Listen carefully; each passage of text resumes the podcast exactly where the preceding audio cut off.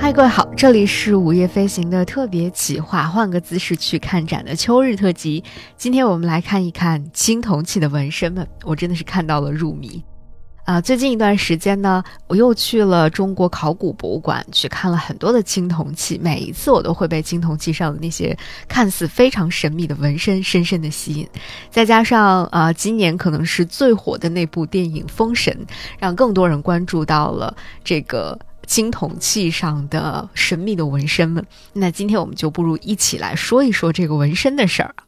其实，中国古代的青铜器一直在世界历史，特别是世界艺术史上，都有着非常独特的地位。尽管青铜器本身它没有什么特别绚丽的颜色，但是它身上的那些非常丰富而且细腻到让人不敢想象到底是怎么雕刻出来的纹身，实在是太特别也太吸引人了。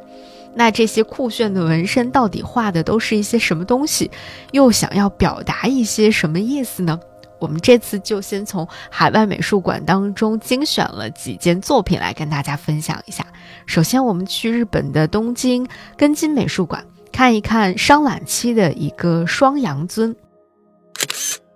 它的纹身可以说是非常的丰富，而且很具有代表性了。首先就是我们来看看这个羊尊呐，它的尊筒下部非常的引人注目的兽面纹，它其实也是今天我们大家都更为熟悉的一种兽面纹形式，叫做饕餮纹。饕餮就是传说当中有头无身、吃人而且非常贪婪的一种怪物。虽然今天我们看到的很多文创啊，很多关于饕餮纹的科普的小短片当中，能够感受到大家努力的在让饕餮纹变得更加的萌化。因为我们会看到它的眼睛非常的大，所以会经常会把它，嗯，改造成萌萌的大眼睛那种可爱的形象。但实际上，饕餮这种怪兽在古人的心中，那可是非常恐怖的存在。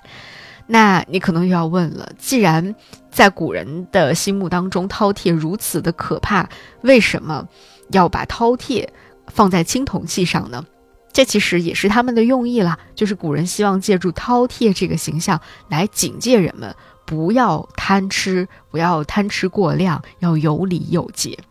后来也有一些专家，他们研究的时候认为这种说法并不确切。他们认为，在春秋左氏传当中，饕餮是被舜帝驱逐的四凶之一。后来呢，他就成为了保护土地免受恶魔侵扰的一种神奇。这么说起来呢，饕餮好像又是一个非常不错的存在，或者说是一个对人民有益的怪兽。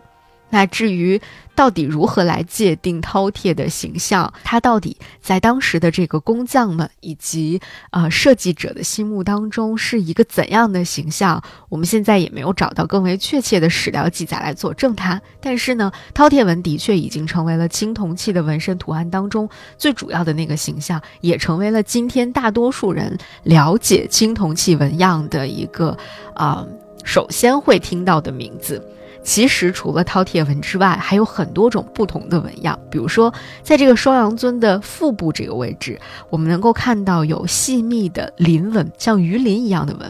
而羊腿上呢，则选用的是卷曲的回龙纹进行装饰。那像这样的一些龙纹呐、鳞纹呐之类的各种动物的变形纹饰，其实也被广泛的应用在了青铜器的纹身的创作当中。那接下来我们去美国的波士顿美术馆。看看一个来自西周的凤纹俑，顾名思义，凤纹俑它最核心的特色一定是它的凤纹纹身。那这只凤纹俑从头到脚分布着大小宽窄各不相同，而且神态各异的五段凤纹，每一段凤纹呢都和整个的俑体它的造型是完美贴合在一起的。再加上这只凤纹俑，它上面装饰着。呃，双脚的立体的兽首以及其他小的立体的装饰，让整个凤纹俑都显得非常的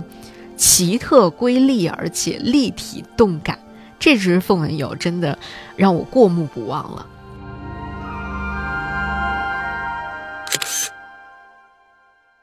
那跟它有一点类似的呢，是在剑桥大学的菲茨威廉博物馆当中收藏的一个，嗯，商晚期的吃枭俑。在这个吃宵友上面，枭身的两侧同样出现了凤鸟纹，和整个的这只小枭，它的造型非常非常的搭。那除了凤纹之外，我们想想也能够知道，龙纹、龙凤、龙凤嘛，龙纹它也是青铜器纹身图册当中非常重要的内容。我们去日本的全屋博古馆看一个商晚期的虎石人俑。这个作品可能很多人都已经在图册上或者在很多地方见到过他的照片了。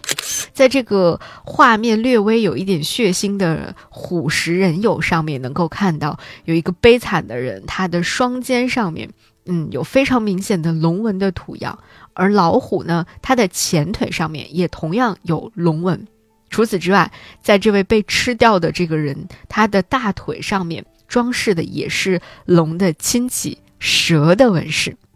而除了蛇纹之外呢，在古代大量的青铜器上，其实也还存在着龙纹的分支，比如说魁纹或者叫夔龙纹，还有攀螭纹等等，它们其实都算是龙纹的一个小小的分支吧。那最后呢，我们就去美国的弗雷尔美术馆看一个商晚期的兽鸟纹的四宫。为什么去看它呢？是因为它真的是一个，嗯，青铜器纹样的集大成者吧。在这只鸟兽纹四宫的身上，我们除了刚才能够看到的一些主流的纹样之外，还能够看到枭纹，也就是猫头鹰纹、虎纹、鱼纹，还有象纹等等非常丰富的动物的纹饰。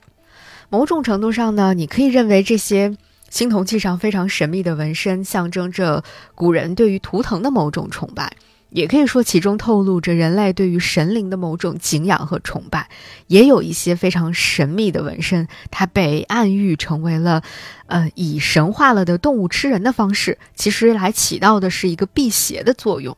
总之呢，我们能够看到今天啊留存在世上的这些青铜器，它们身上的这些神秘纹饰，可以说既酷炫又非常的美丽。它同样也寄托着古人非常丰富的情感的表达，那种表达真的是隔着博物馆的玻璃也感受到喷薄而出的那种生命力，或者说一种威慑力吧。可能也正是这个原因，才让青铜器这些原本非常冷冰冰的东西，时至今日几千年了之后，依然让我们能够感受到一种生命力的跳动。